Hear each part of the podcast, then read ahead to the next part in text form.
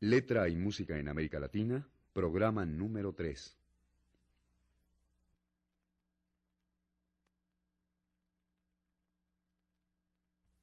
Radio Educación presenta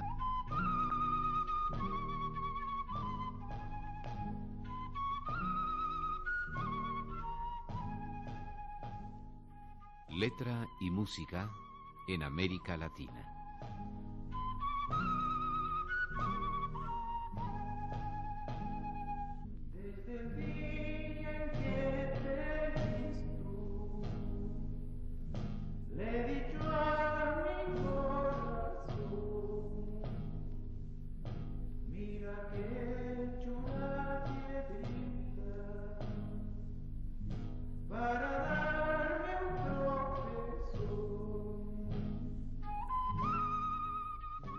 Programa a cargo de René Villanueva.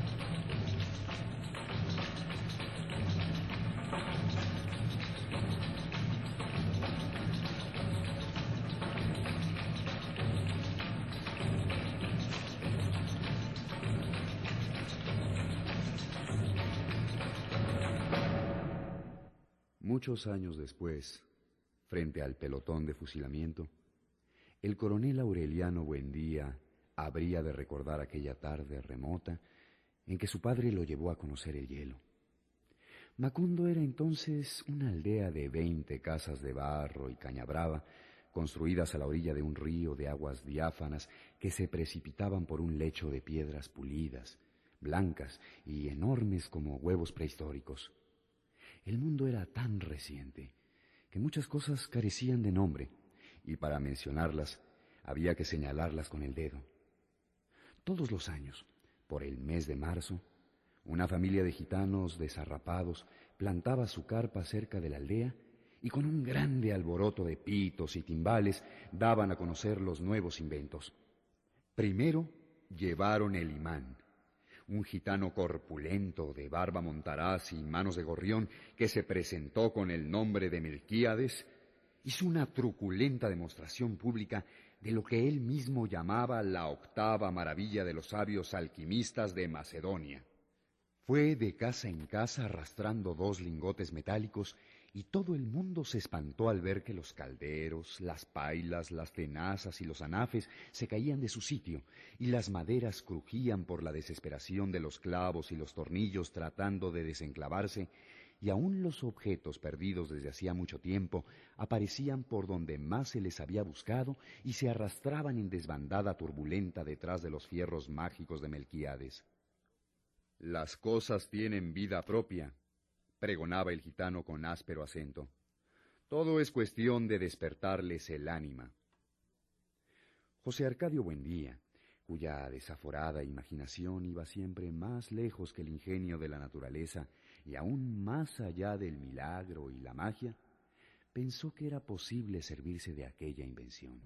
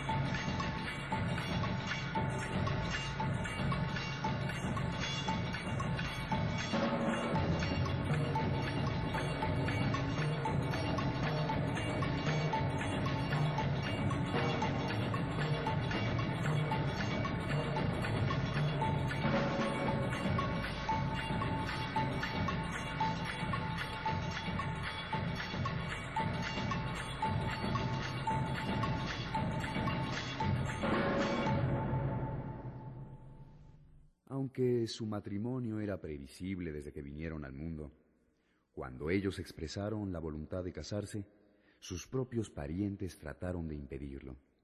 Tenían el temor de que aquellos saludables cabos de dos razas secularmente entrecruzadas pasaran por la vergüenza de engendrar iguanas. Ya existía un precedente tremendo. Una tía de Úrsula, casada con un tío de José Arcadio Buendía, tuvo un hijo que pasó toda la vida con unos pantalones englobados y flojos, y que murió desangrado después de haber vivido cuarenta y dos años en el más puro estado de virginidad, porque nació y creció con una cola cartilaginosa en forma de tirabuzón, y con una escobilla de pelos en la punta. Una cola de cerdo que, que no se dejó ver nunca de ninguna mujer y que le costó la vida cuando un carnicero amigo le hizo el favor de cortársela con una chuela de destazar. José Arcadio Buendía, con la ligereza de sus diecinueve años, resolvió el problema con una sola frase. No me importa tener cochinitos siempre que puedan hablar. Así que se casaron con una fiesta de banda y cohetes que duró tres días. Hubieran sido felices desde entonces si la madre de Úrsula no la hubiera aterrorizado con toda clase de pronósticos siniestros sobre su descendencia, hasta el extremo de conseguir que rehusara consumar el matrimonio. Temiendo que el corpulento y voluntarioso marido la violara dormida, Úrsula se ponía antes de acostarse un pantalón rudimentario que su madre le fabricó con lona de velero y reforzado con un sistema de correas entrecruzadas que se cerraba por delante con una gruesa hebilla de hierro. Así estuvieron varios meses. Durante el día, él pastoreaba sus gallos de pelea y ella bordaba en bastidor con su madre. Durante la noche, forcejeaban varias horas con ansiosa violencia que ya parecía un sustituto del acto de amor hasta que la intuición popular olfateó que algo irregular estaba ocurriendo y soltó el rumor de que Úrsula seguía virgen después de un año de casada porque su marido era impotente. José Arcadio Buendía fue el último que conoció el rumor. Ya ves, Úrsula, lo que anda diciendo la gente, le dijo a su mujer con mucha calma. Déjalos que hablen, dijo ella.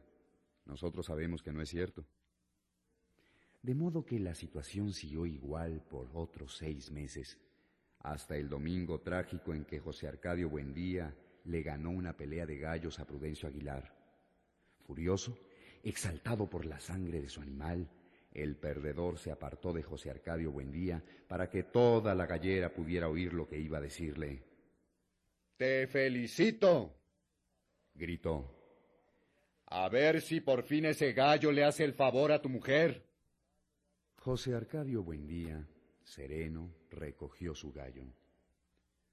Vuelvo enseguida, dijo a todos, y luego a Prudencio Aguilar.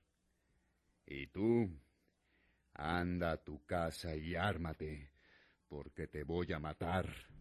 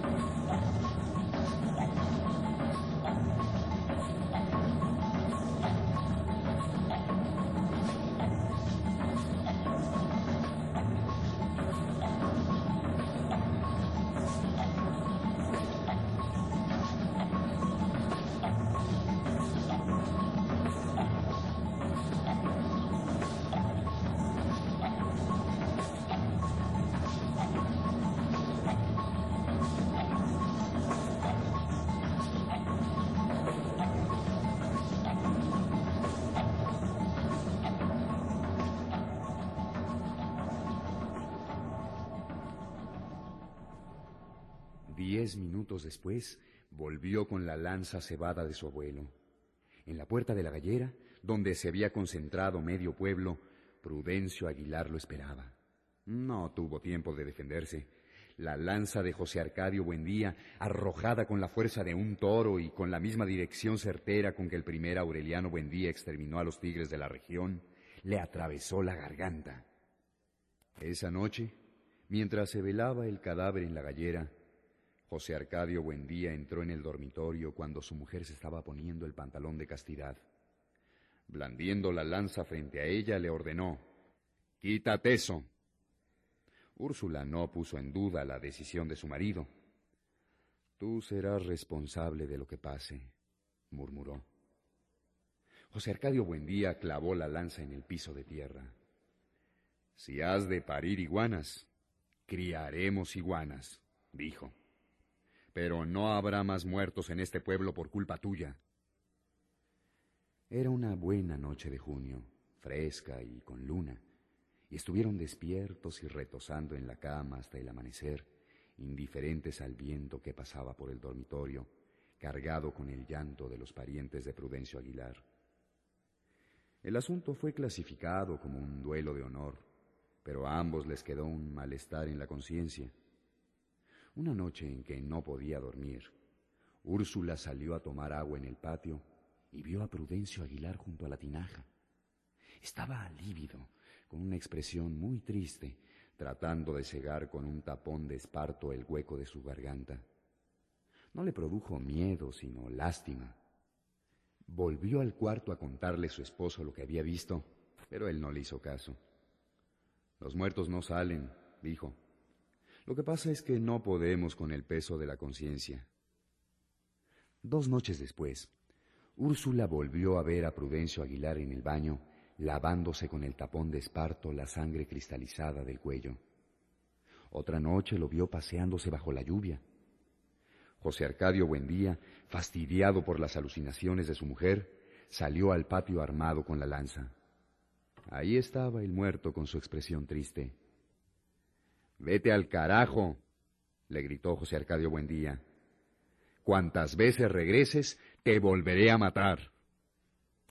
Prudencio Aguilar no se fue, ni José Arcadio Buendía se atrevió a arrojar la lanza. Desde entonces no pudo dormir bien. Lo atormentaba la inmensa desolación con que el muerto lo había mirado desde la lluvia, la honda nostalgia con que añoraba a los vivos, la ansiedad con que registraba la casa buscando el agua para mojar su tapón de esparto. Debe estar sufriendo mucho, le decía Úrsula. Se ve que está muy solo. Ella estaba tan conmovida que la próxima vez que vio al muerto destapando las ollas de la hornilla, comprendió lo que buscaba y desde entonces le puso tazones de agua por toda la casa. Una noche en que lo encontró lavándose las heridas en su propio cuarto, José Arcadio Buendía no pudo resistir más. Está bien, Prudencio, le dijo. Nos iremos de este pueblo, lo más lejos que podamos, y no regresaremos jamás. Ahora vete tranquilo.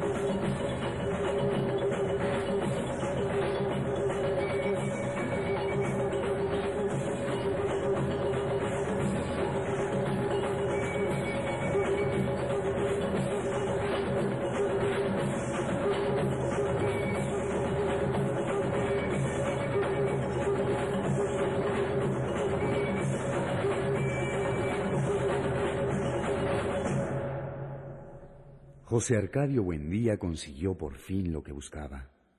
Conectó a una bailarina de cuerda el mecanismo del reloj y el juguete bailó sin interrupción al compás de su propia música durante tres días.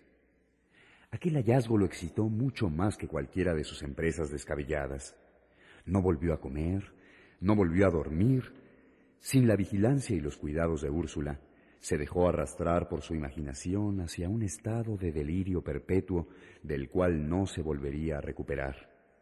Pasaba las noches dando vueltas en el cuarto, pensando en voz alta, buscando la manera de aplicar los principios del péndulo a las carretas de los bueyes, a las rejas del arado, a todo lo que fuera útil puesto en movimiento.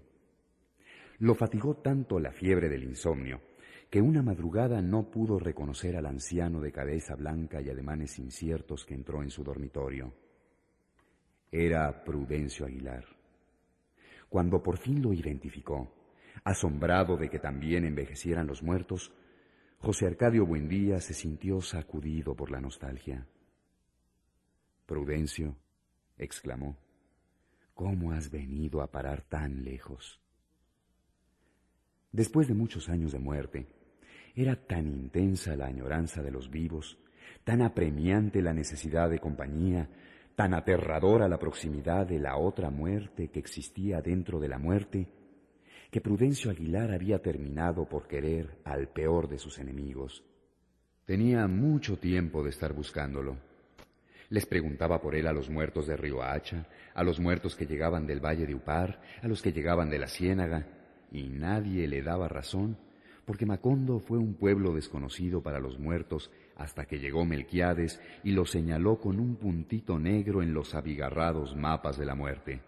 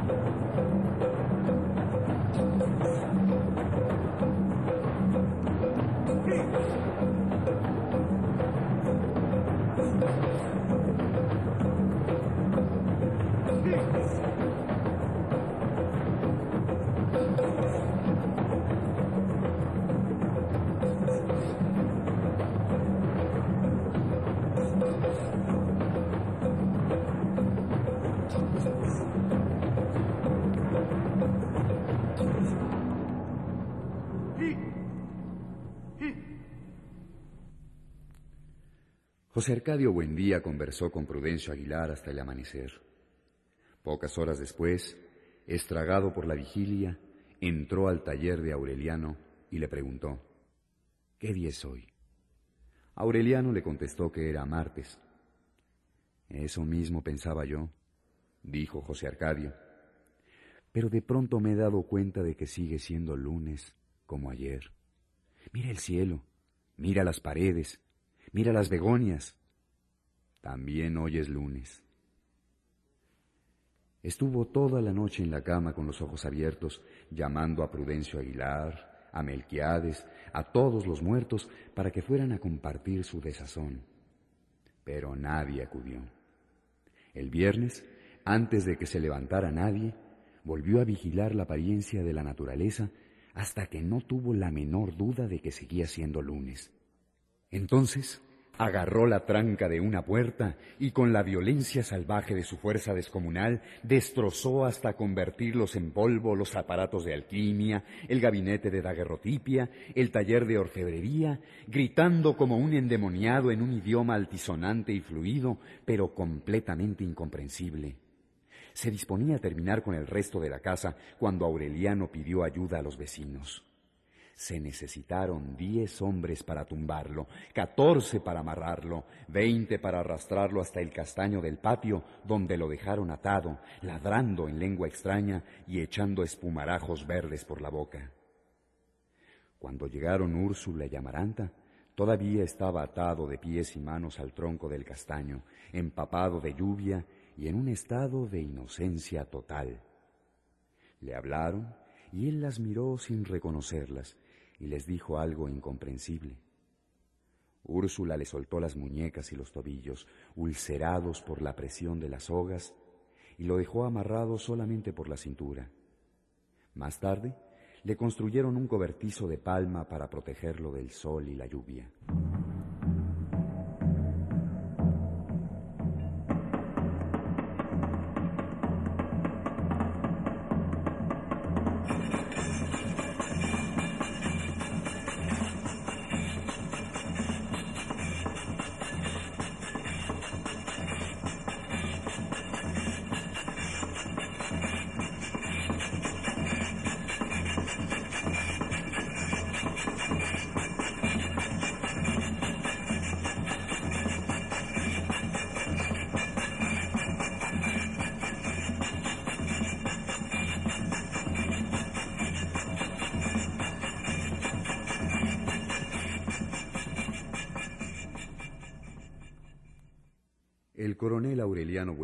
Disponía entonces de tiempo para enviar cada dos semanas un informe pormenorizado a Macondo. Pero solo una vez, casi ocho meses después de haberse ido, le escribió a Úrsula. Un emisario especial llevó a la casa un sobre lacrado, dentro del cual había un papel escrito con la caligrafía preciosista del coronel. Cuiden mucho a papá porque se va a morir. Úrsula se alarmó si Aureliano lo dice, Aureliano lo sabe, dijo. Y pidió ayuda para llevar a José Arcadio Buendía a su dormitorio. No solo era tan pesado como siempre, sino que en su prolongada estancia bajo el castaño había desarrollado la facultad de aumentar de peso voluntariamente hasta el punto de que siete hombres no pudieron con él y tuvieron que llevarlo a rastras a la cama. Un tufo de hongos tiernos, de flor de palo, de antigua y reconcentrada intemperie, impregnó el aire del dormitorio cuando empezó a respirarlo el viejo colosal macerado por el sol y la lluvia. Al día siguiente no amaneció en la cama. A pesar de su fuerza intacta, José Arcadio Buendía no estaba en condiciones de luchar, pero en realidad la única persona con quien él podía tener contacto desde hacía mucho tiempo era Prudencio Aguilar. Ya casi pulverizado por la profunda decrepitud de la muerte, Prudencio Aguilar iba dos veces al día a conversar con él. Hablaban de gallos, se prometían establecer un criadero de animales magníficos, no tanto por disfrutar de unas victorias que entonces no les harían falta, sino por tener algo con que distraerse en los tediosos domingos de la muerte. Era Prudencio Aguilar quien lo limpiaba, le daba de comer y le llevaba noticias espléndidas de un desconocido que se llamaba Aureliano y que era coronel en la guerra. Cuando estaba solo, José Arcadio Buendía se consolaba con el sueño de los cuartos infinitos. Soñaba que se levantaba de la cama, abría la puerta y pasaba a otro cuarto igual, con la misma cama de cabecera de hierro forjado, el mismo sillón de mimbre y el mismo cuadrito de la Virgen de los Remedios en la pared del fondo. De ese cuarto pasaba a otro exactamente igual, y luego a otro exactamente igual hasta el infinito. Le gustaba irse de cuarto en cuarto, como en una galería de espejos paralelos, hasta que Prudencio Aguilar le tocaba el hombro. Entonces regresaba de cuarto en cuarto, despertando hacia atrás, recorriendo el camino inverso, y encontraba a Prudencio Aguilar en el cuarto de la realidad. Pero una noche, dos semanas después de que lo llevaron a la cama, Prudencio Aguilar le tocó el hombro en un cuarto intermedio y él se quedó allí para siempre creyendo que era el cuarto real. Poco después, cuando el carpintero le tomaba las medidas para el ataúd, vieron a través de la ventana que estaba cayendo una llovizna de minúsculas flores amarillas. Cayeron toda la noche sobre el pueblo en una tormenta silenciosa y cubrieron los techos y atascaron las puertas y sofocaron a los animales que durmieron a la intemperie. Tantas flores cayeron del cielo que las calles amanecieron tapizadas de una colcha compacta y tuvieron que despejarlas con palas y rastrillos para que pudiera pasar el entierro.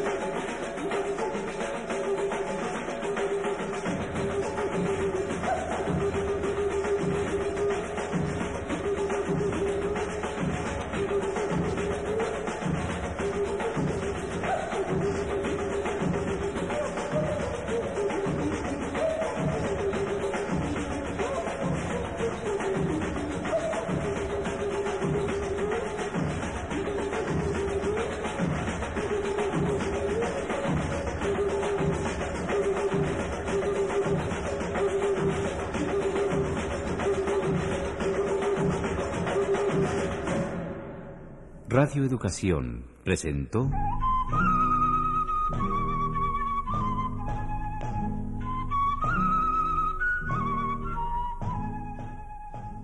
Letra y música en América Latina. Programa a cargo de René Villanueva.